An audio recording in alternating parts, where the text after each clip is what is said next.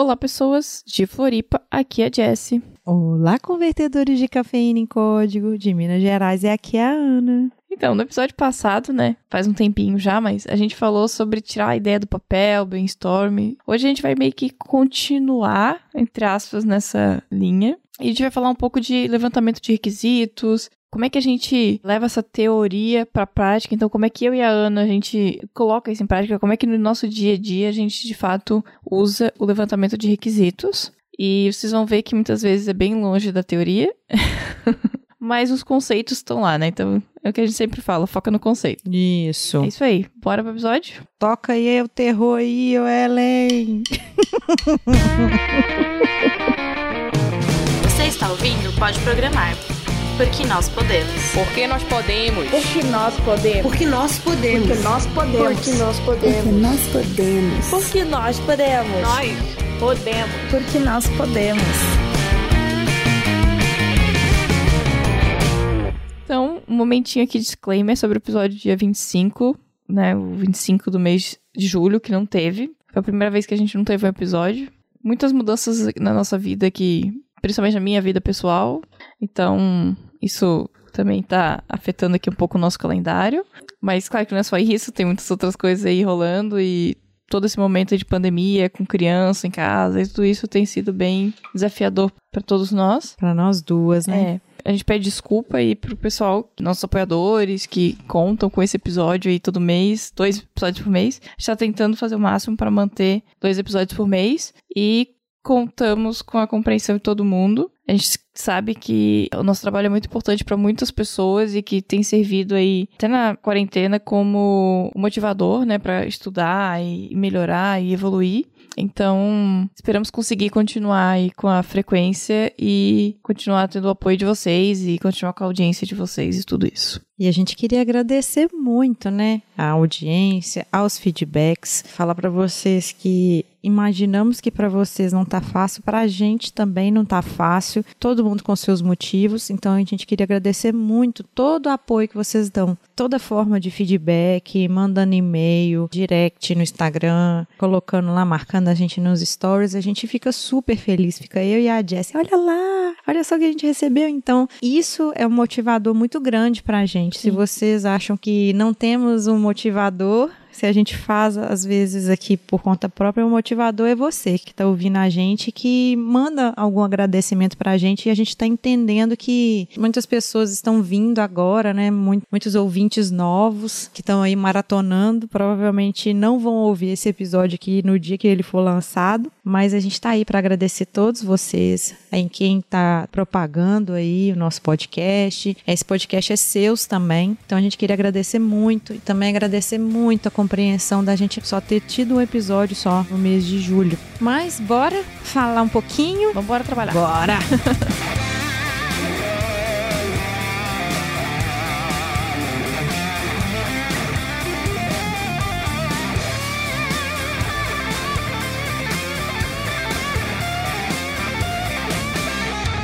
gente trabalhasse pouco, né? A gente trabalha mais um pouquinho no podcast, mas aqui a gente faz com todo prazer. E o outro a gente faz com prazer também, mas esse aqui é um prazer especial. Para quem tá caindo aqui de paraquedas nesse episódio, se você que tá ouvindo esse episódio aqui pela primeira vez, deixa eu contar um negócio pra vocês. Um sotaque bem mineirinho mesmo. A gente já falou de um monte de coisa. A gente vai fazer várias referências aqui a episódios passados. Já foram aí oitenta e tantos episódios, então é impossível a gente não estar falando alguma coisa que a gente já referenciou no passado. Então, assim, para você que está ouvindo esse episódio aqui e ainda não ouviu outros, só falar para vocês que a gente cita sobre levantamento de requisito lá no episódio, lá nos primórdios de ciclo de vida de desenvolvimento de software. Então a gente fala lá da parte de levantamento de requisito e tudo mais. A gente vai citar aqui também outras estratégias que a gente também já falou em outros episódios. Então, assim, a gente vai deixar linkado, porque nem eu nem a Jessie a gente tem uma memória muito boa de falar para vocês exatamente agora qual que é o número do episódio. Mas vai estar tá lá quais foram os episódios, os nomes, os links direitinho, tá bom? Como a gente falou aqui, vocês já sabem o tema,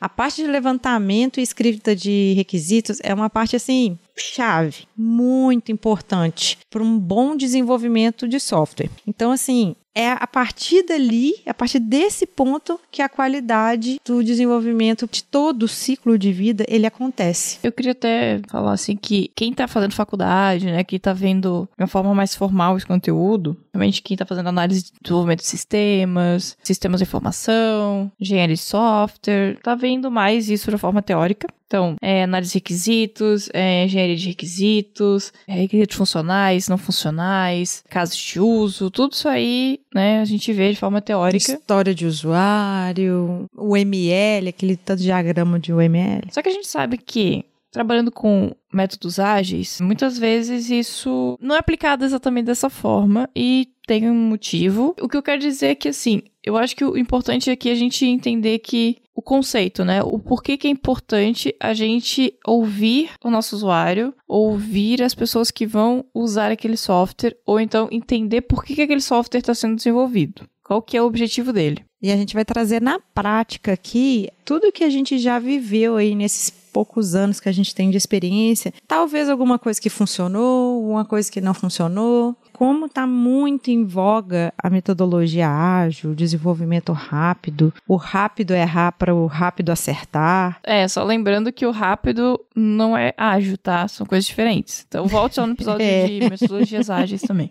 E aí, assim, em cima disso tudo, algumas coisas elas não vão ser necessárias por causa disso, mas elas são de extrema importância vocês conhecerem e terem uma gama de ferramentas. Toda vez que a gente vai falar de linguagem de programação, a JS sempre faz uma analogia à caixa de ferramenta. Então, assim, você tendo um conhecimento muito bacana ali de como vai fazer o levantamento de requisitos, entender como que vai ser a construção desses requisitos, isso é assim muito importante e é bom você saber de tudo que vai ser tratado ali na academia, como a gente falou, de história de usuário, caso de uso, diagramas e outras técnicas ou ferramentas. Isso é muito bom para você ter ali artefatos para você desempenhar muito bem o seu papel. Eu acho que assim, primeiro a gente definiu o que é requisito, né? É importante. O requisito aqui, quando a gente fala de requisito na engenharia de software, né, a gente está falando de uma necessidade, né? E aí essa necessidade, ela pode ser dividida em três vertentes, vamos dizer assim. Então, a gente pode dizer que é uma necessidade de negócio, ou seja, um requisito do negócio. Ah, eu preciso de um software que atenda minha área de financeiro e que com isso eu consiga automatizar e acelerar o processo lá de fechamento de folha de pagamento, alguma coisa assim, tá? Beleza, isso é um requisito do negócio. O negócio precisa daquilo para poder crescer e precisa para acelerar o processo dele e automatizar e poder melhorar, ou seja, ser uma ferramenta para o trabalho daquelas pessoas, né? Então, meus profissionais e meus colaboradores. E aí vem os requisitos do meu usuário. Beleza. Eu Uhum. tenho esse software lá para fechamento de folha e tal. Mas do ponto de vista do usuário, né? Quais são os requisitos dele? Então, ah, ele tem que ter, sei lá, como cadastrar Fazer a data, a hora de nascimento para fazer o mapa astral da pessoa. É, gente, porque tem um usuário que às vezes ele quer uma coisa assim, um pouquinho mais do que você imagina. Tá Também bom. tem isso, né? Tem- é que assim, às vezes, o usuário final lá do sistema, ele não tá muito alinhado com o que a empresa quer pro negócio. Também tem isso, né? Tem que tomar cuidado. às vezes não entende a verdadeira dor, né? A gente fala muito dessa palavra dor. É necessidade, é, tá, a dor gente? é a necessidade, né? No ambiente corporativo, né? A dor da empresa, a dor a do usuário. dor, geração de valor. É, geração de valor, entrega de valor e dor são três palavras que andam juntas, né? Em reunião de negócios. Mas pensando assim, no geral, né? O requisito do usuário é aquilo que ele vai te dizer que ele precisa. Então, é um objetivo geral ou específico de algo que ele precisa, de uma funcionalidade. Então, aqui, quando a gente fala de requisito usuário, a gente tá falando da funcionalidade, normalmente. Então, é uma visão mais macro. O cara não vai te dizer a solução. E é ideal que ele não te diga a solução. Ele vai te dizer, ah, eu preciso disso, eu preciso de um lugar para poder cadastrar os usuários, eu preciso de um lugar que eu possa gerar relatório. E aí, por último, a gente tem os requisitos de software, que é aquela área, para quem já viu é análise de requisitos, já deve ter ouvido falar de requisitos funcionais e não funcionais. Então a gente já entra mais um nível um pouco mais baixo, né, do requisito. Porque imagina que eu chegar pro meu desenvolvedor e falar assim: então, eu vou pra reunião com o cliente e eles precisam de um software lá para fechamento de folha, e o usuário falou que ele precisa precisa de uma tela para ele cadastrar o usuário, tá bom? O que, que você acha que vai sair disso? Se eu falar isso pro meu desenvolvedor, provavelmente o que, que vai acontecer? Sabe aquela imagem clássica de especificação de software? É uma imagem clássica de uma árvore e tem várias lá, como o cliente explicou, como o líder do projeto entendeu, como o analista projetou, como o programador construiu. Então, cada um vai ter uma visão. Então, por isso que a análise de requisitos é tão importante, né? Só para vocês que não entenderam exatamente qual é a imagem que a Jess está falando, é a imagem de você construir um balanço numa árvore. Eu vou deixar aqui no post, tá? Essa imagem, ela é bem famosa. Uhum. Né? Tem gente que tá começando agora e que nunca viu. Ela é uma imagem bem famosa e relacionada com o Scrum também. Mas, então, e aí a gente tem essa parte, né, dos requisitos. O que a gente quer falar aqui é que, assim, nem todo requisito precisa estar num documento e seguir padrões de páginas e páginas de documentos, tá? Mas você tem que ter o mínimo de documentação, o mínimo mesmo em metodologias ágeis. Então, cara, você foi para reunião com o cliente, ter especificado, porque, por exemplo, às vezes chega pra gente coisas do tipo assim. É que depende muito o time, tá? Eu tô falando no, no meu cenário que é muito assim, em que os desenvolvedores são analistas. Depois eu falo como que é o cenário que eu trabalho, que é um pouco diferente do que a Jess trabalha. E no meu cenário é mais como a gente atende clientes internos, né, próprios da empresa. Então, às vezes a gente tem que falar com eles e trazer essa análise, né, fazer essa análise com eles. Então, eu sou hora analista de sistema, hora que eu sou analista de requisitos, outra hora eu sou arquiteto de software, hora eu sou desenvolvedora. Então, é um trabalho meio híbrido. Tem um monte de chapéu aí, cada hora coloca um chapéu diferente. Mas nesse caso, né, quando eu vou pra reunião lá com o cliente e tal, e às vezes ele fala assim: "Ah, então eu queria que esse sistema aqui, ele fizesse um roteamento, né, de atividades pro meu vendedor e ele fosse equilibrado esse roteamento". E aí, o que que significa que é um roteamento equilibrado? Agora, eu costumo falar isso pro meu cliente, né, quando ele fala uma palavra assim, eu falo assim: "Eu vou tentar escrever isso lá pro meu computador, eu vou escrever lá no pro computador. Faça um roteamento equilibrado. Eu vou ver se ele consegue entender o que que é equilibrado". Eu já falei isso pra cliente, porque eu falo assim, tá, agora vamos tentar ir mais a fundo nesse teu problema. O que, que é equilibrado pra você? Todo mundo recebe a mesma quantidade? O que, que define que é a mesma quantidade? Eu tenho usuários que vão receber menos. Então, é saber fazer as perguntas, sabe? Então, vai chegar um momento que você vai ter que saber fazer as perguntas certas. Isso, às vezes, demanda tempo. Quanto mais inexperiente você é, menos você sabe apertar o cliente, eu acho. Você menos vai saber fazer a pergunta certa, eu acho. Vai ter aquela maldade, aquele feeling de perguntar as coisas. E assim, como que acontece no meu caso? Eu trabalho numa empresa, essa empresa ela tem produto próprio, mas também desenvolve produto para outras áreas, ou empresa privada, ou empresa pública, empresa pública e empresa do governo mesmo. Então, o governo estadual, federal e tudo mais. Então, assim, a gente trabalha de uma forma um pouco diferente, porque cada contrato ele tem uma metodologia diferente, uma forma de pagamento diferente. No caso da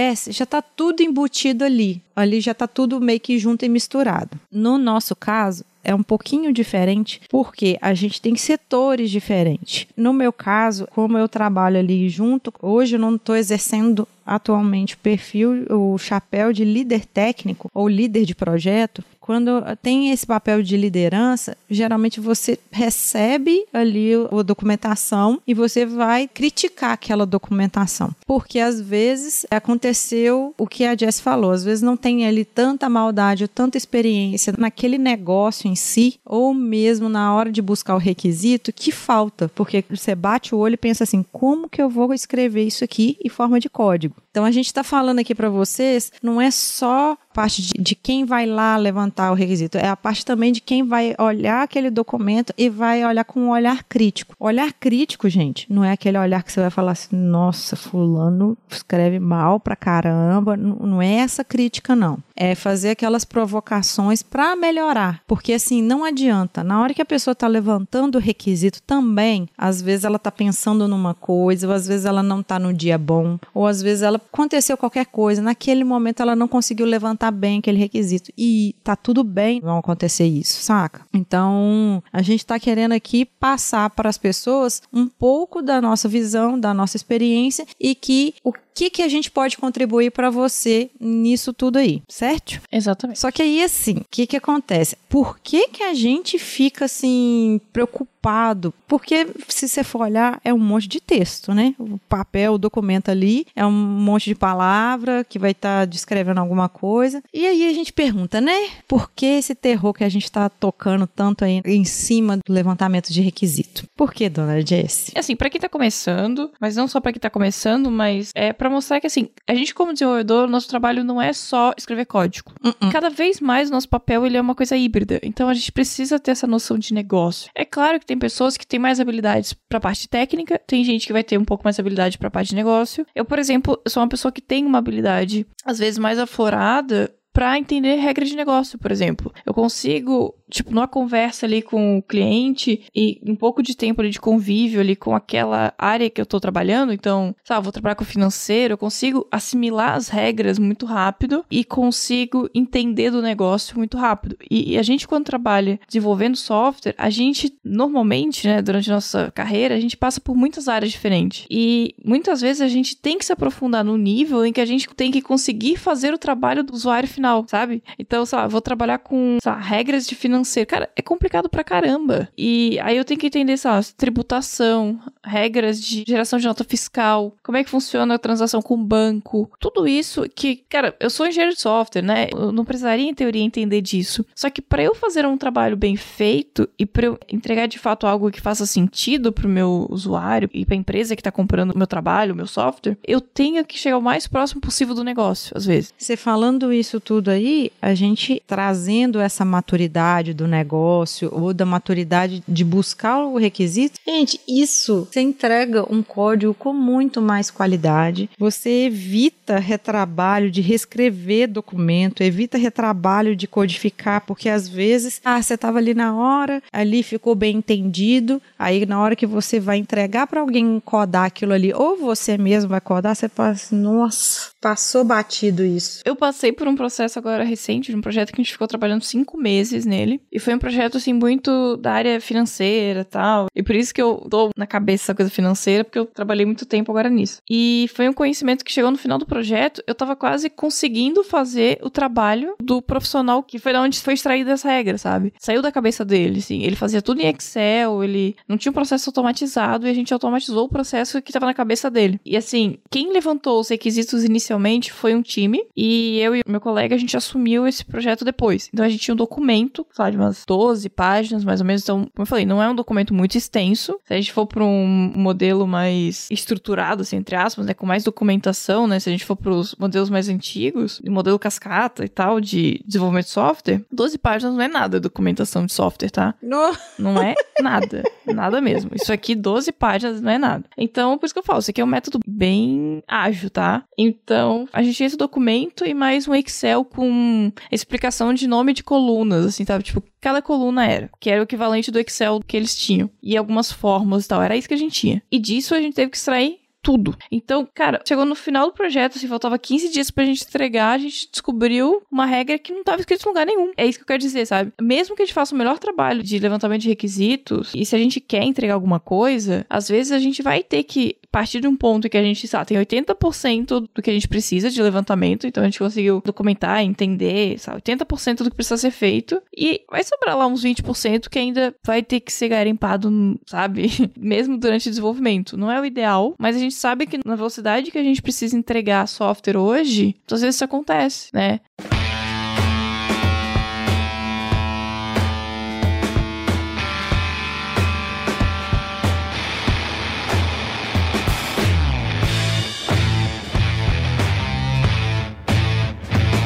Gente pega um gancho para a gente já começar a dar as nossas diquinhas básicas, marotas, para vocês fazerem esse papel de forma legal. Então a gente vai começar falando aqui que é o seguinte: a gente tem que incentivar a participação das pessoas interessadas, que a gente encontra com o nome de stakeholders. A gente tem que ter um envolvimento ali da galera toda, não adianta ser só o time de desenvolvimento, porque assim, é imprescindível para o sucesso. É, e esse ponto aqui foi chave para esse nosso projeto dar certo, sabe? Pra ter uma noção, no final do projeto mesmo, no último dia, última semana, um dos nossos stakeholders, né, que era a pessoa que tava mais próxima e foi esse cara que ele tinha as regras na cabeça, né? Ele já tava tipo olhando o nosso código e falando assim: "Não, isso aqui eu acho que tá errado essa regra aqui, eu acho que não tá batendo com a minha regra e tal". Então ele já tava conseguindo entender o nosso código para ajudar a gente a acelerar o processo de achar erro e de corrigir. Então, essa participação ficou tipo no sentido em que foi meio que bilateral, né? Uhum. Foi um envolvimento muito forte, assim, de eu passar a entender o que ele fazia e ele entender o que eu tava fazendo. Porque, sei lá, dois meses antes, eu tava tentando explicar pra ele que ele não adianta dizer, ah, é- é porque esse é desse jeito, o outro de outro jeito. Eu falava assim.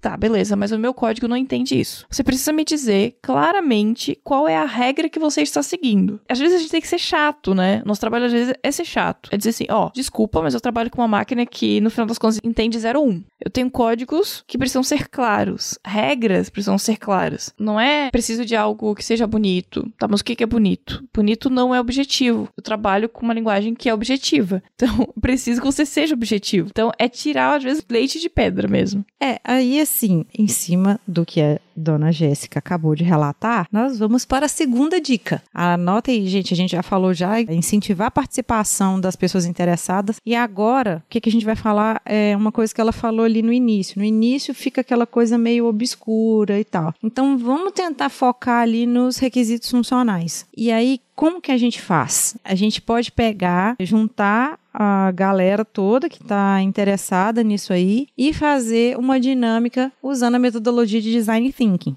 A gente falou de design thinking no episódio anterior. Para quem ainda não entendeu um pouquinho, é esse episódio aqui tem muita correlação com o episódio anterior, tá? Então a gente não sabe nem falar aqui qual que você deve ouvir primeiro, se é esse ou se é o outro.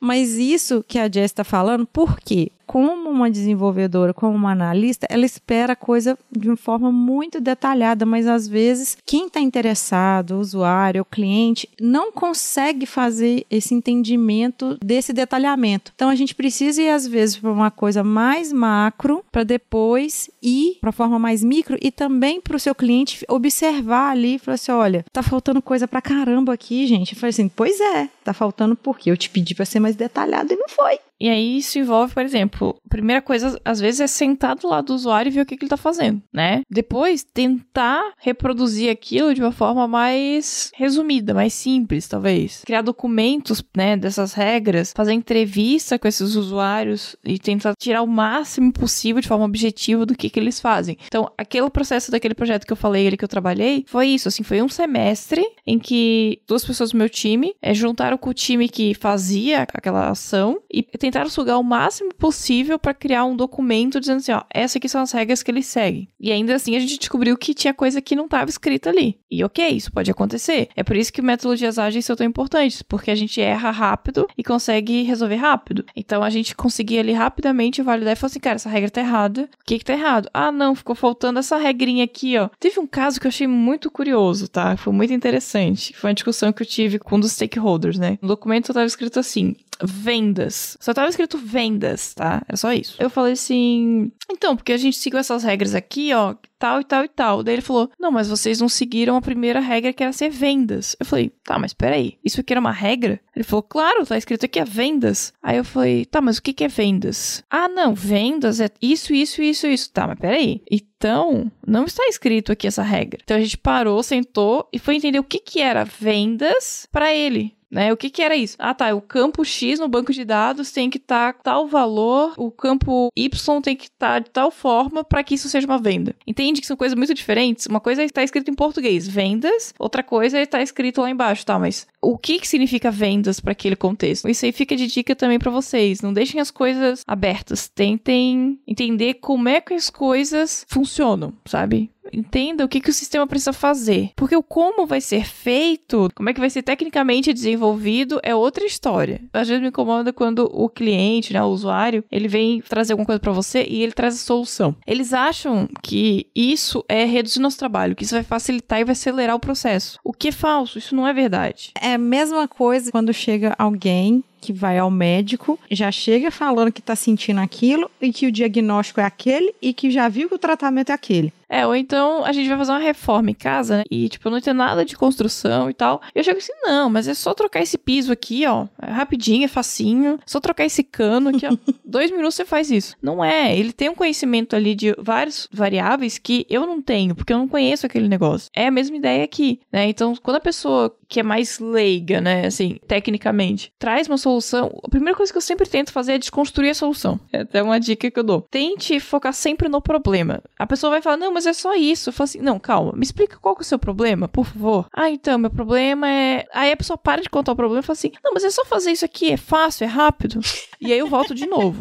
Tá, calma, vamos lá, de novo, vamos tentar de novo. Qual que é o seu problema? Pra onde que você tá tentando ir? Me explica. E aí, às vezes, eu chego numa solução tão simples e a pessoa tava lá no problema, uma solução super complicada, sabe? Esse é um exercício que eu gosto muito de fazer com os usuários. Aí, em cima disso que a Jess falou, a gente vai pular agora para uma outra dica, que é o seguinte: é aquela coisa de ser assim, nem tanto ao céu, nem tanto à terra. Então, assim, escreva da maneira mais clara que você conseguir escrever, mas porém não precisa escrever um testamento. Então escreve de forma clara, de uma maneira que você vê que vai ser fácil de entender, de uma maneira bem objetiva, porém evitando termos vagos, igual a Jess falou ali de vendas, ou então alguma coisa balanceada ou econômico, equilibrado, agradável, você vai ter retrabalho depois de escrever. Mas, porém, evita exagero, porque às vezes quem vai ler aquele documento que vai desenvolver vai começar a ler e aí quando chega no final do parágrafo não entendeu nada do que foi escrito. Já aconteceu isso com você lendo um livro? Então, quando você sente que você está lendo um livro, que você está fazendo associações e já está conseguindo ali destrinchar, que é aí que é esse momento quando você pega o documento, como que eu vou resolver aquele problema? Problema quando a pessoa vai escrevendo ali, ó, tem que fazer validação disso, tem que fazer validação daquilo, tem que fazer validação disso e daquilo. Uma coisa que eu gosto de pensar também, Ana, quando eu tô escrevendo algo assim, sei lá, uma área começa a falar de financeiro e tal. Pensa que a pessoa que vai ler não tem o contexto daquela área. Então, termos, às vezes são termos que só são conhecidos dentro daquela área. Então, você tem que ter um glossário, alguma coisa para explicar o que, que significam aqueles termos. É, por exemplo, na empresa que eu trabalho hoje, tem momentos em que um termo para uma área é uma coisa, coisa, para outra área é outra coisa, para outra área é outra coisa. E é a mesma palavra às vezes. Isso chama linguagem ubíqua. Então você conseguir um termo único para explicar e que ele não vai conflitar com outra forma de entender aquilo ali. É muito bom você estar tá usando aí na hora que você for fazer o seu levantamento, pensar essa questão de domínio. Aí já vem aí um pouco da cabeça de desenvolvedor com a cabeça de analista. É muito importante ter esse entendimento, ter essa clareza da descrição do que, que você vai fazer ali, daquela validação. Vamos supor que a gente está mexendo com alguma coisa, por exemplo, ali no trabalho da Jessie, que ela tem a palavra ali, por exemplo, evento. Evento, gente, dependendo do contexto, pode ser um monte de coisa. Então, explicar o que, que é esse evento, para a pessoa entender no contexto ali e até para colocar. Eu estava sendo líder de projeto num sistema, a gente tinha entendido no início o que, que era uma consultoria e depois no final a consultoria a gente teve que mudar ela de nome para videoconferência, porque não era uma consultoria que estava acontecendo. Então assim, se a gente tivesse tendo esse entendimento, justamente porque aquela coisa que eu falei no início. Esse processo do levantamento de requisito, ele foi feito em cascata. Então, depois que foi feito todo o levantamento, que entregaram para a gente, para a gente desenvolver. Ou a parte do desenvolvimento que foi ágil, que a gente começou a fazer entregas mais rápidas. Mas aí a gente tinha já todos os documentos ali, só que ainda por cima, o cliente ainda estava validando, então a gente não estava recebendo toda a documentação assim de forma integral para a gente ler. Acontecia da da gente ter aí alguns conflitos de termos. Mas aí tudo depois era conversado com o cliente de novo.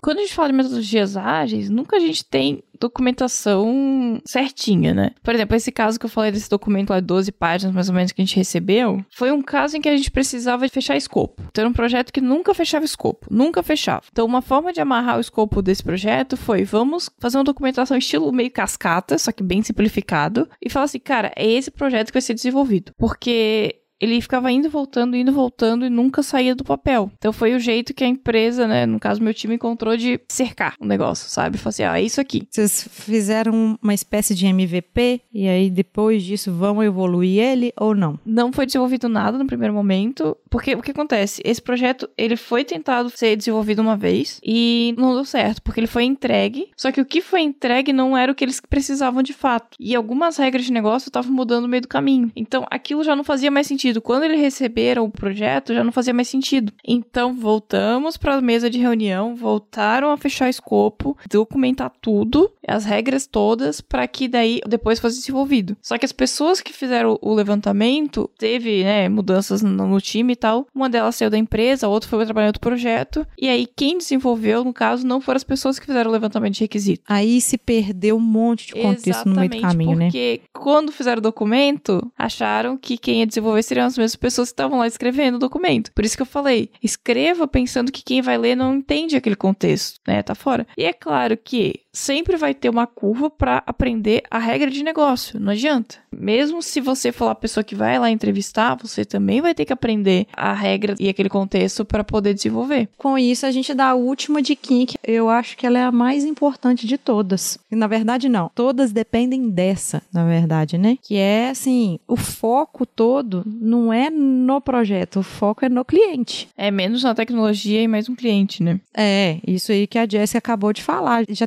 tentaram entregar uma vez, talvez, eu não sei como é que era o contexto, né? E também quem sou eu para julgar, mas vamos tentar imaginar aqui que às vezes foi pensado, ah, nós vamos entregar isso aqui, isso aqui, isso aqui, isso aqui, isso aqui. E às vezes faltou ali entender melhor ali o dia a dia daquele cliente, né? Uma coisa que às vezes eu tenho problema, sabe, com projetos assim é, ah, vamos entregar. Só que aí você entrega um negócio que não foi o que o cliente pediu. E o que que aquilo te resolveu? É uma perda de tempo para quem desenvolveu e uma perda de tempo para quem comprou aquilo, né? Dinheiro e tal. Porque às vezes existe uma soberba, vamos dizer assim, por parte de quem tá desenvolvendo ali, de falar assim, não, mas o que foi combinado foi isso. Tá, beleza, o combinado foi isso. Só que o combinado não foi entendido. Não tá agregando valor nenhum. Se não tá agregando valor nenhum, não adianta. Se tava escrito lá que 2 mais 2 é 5 e pro cliente 2 mais 2 é 4, não adianta o 2 mais 2 ser 5. O teu software perde o valor a partir do momento que ele não entrega o que de fato é necessário. E aí a gente tem que entender, depois que a gente entregar a regra correta, entender, tá, mas por que,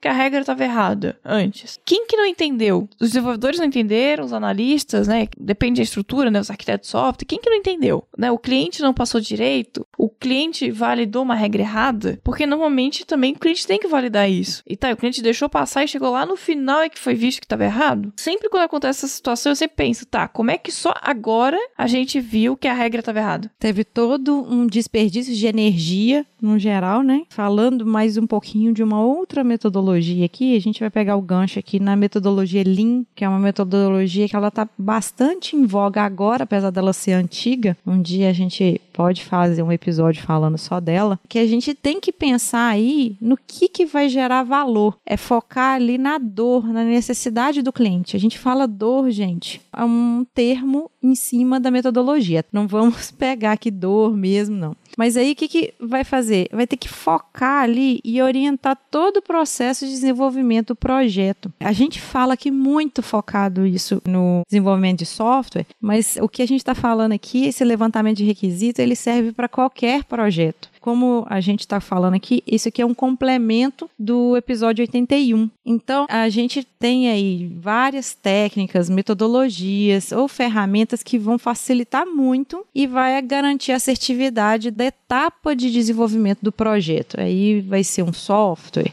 vai ser ali um protótipo de alguma coisa, isso aí já é outra coisa, mas sempre buscando agregar valor para o cliente. Não adianta você chegar e pegar, fazer um protótipo, entregar um bolo de nada ou entregar um software que não faz nada, aí não adianta, né? E com isso, a gente entrega o valor do nosso episódio? Esperamos que sim, esperamos que a gente tenha resolvido a dor de alguém. Ah, muito bom! A gente vai deixar aqui pelo menos uma diquinha de um livro que ele vai trazer assim bastante fundamento, bastante teoria isso. Dentro da parte de levantamento de requisito que esse livro ele é uma bíblia dentro da área que ele chama engenharia de requisitos e ele é do Pressman. Então toda vez que alguém fala assim: "Ah, o livro de engenharia de software do Pressman", é esse mesmo aí. E a gente por enquanto não vai fazer nenhuma indicação de outra coisa, né? A gente só fez só desse livrinho. E aonde que as pessoas acham a gente, dona Jéssica? A gente está nas redes sociais, todos os lugares como arroba pode programar, com Demudo podcast. A gente tá no Spotify, a gente tá no YouTube, a gente tá no Instagram, no Twitter, Facebook todos os lugares. A gente tá aí acertando aí, ver se a gente consegue fazer o nosso link separado lá do Mundo Podcast no Deezer, mas quem quiser procurar a gente no Deezer, é só procurar por Mundo Podcast que a gente tá lá. E a gente queria agradecer muito mais uma vez todo esse momento caótico aí, ver se a gente agregou valor para vocês com esse episódio. Uhum. E, assim, o que eu queria deixar aqui por último é que eu acho que as pessoas sempre devem ir atrás um pouco da teoria, dos conceitos por trás, né? Porque a gente tentou trazer aqui um pouco também da nossa prática e experiência, o que a gente já passou, que a gente passa por aí na vida. Mas não deixem de procurar os conceitos. Pegar e aplicar isso na prática. Quanto mais você souber da teoria e você vai ter um bom entendimento da prática ali, você vai ver o que, que realmente você vai usar, que vai ser usado naquele momento. Que às vezes num projeto usa determinadas metodologias, no outro já não precisa tanto, porque às vezes é um projeto menor, às vezes é um projeto maior, ou às vezes você tem um time maior e precisa de alguns artefatos aí. E é isso. E a gente deixa aquele beijo maroto para vocês e a gente pede aí para compartilhar nas redes sociais, para falar para todo mundo, espalhar a palavra que nós estamos aí e daqui a pouco tem outro episódio. Vamos lá fazer outro episódio, dona Jéssica. então é isso, pessoal. Tchau, tchau e até. Falou, tchauzinho, gente.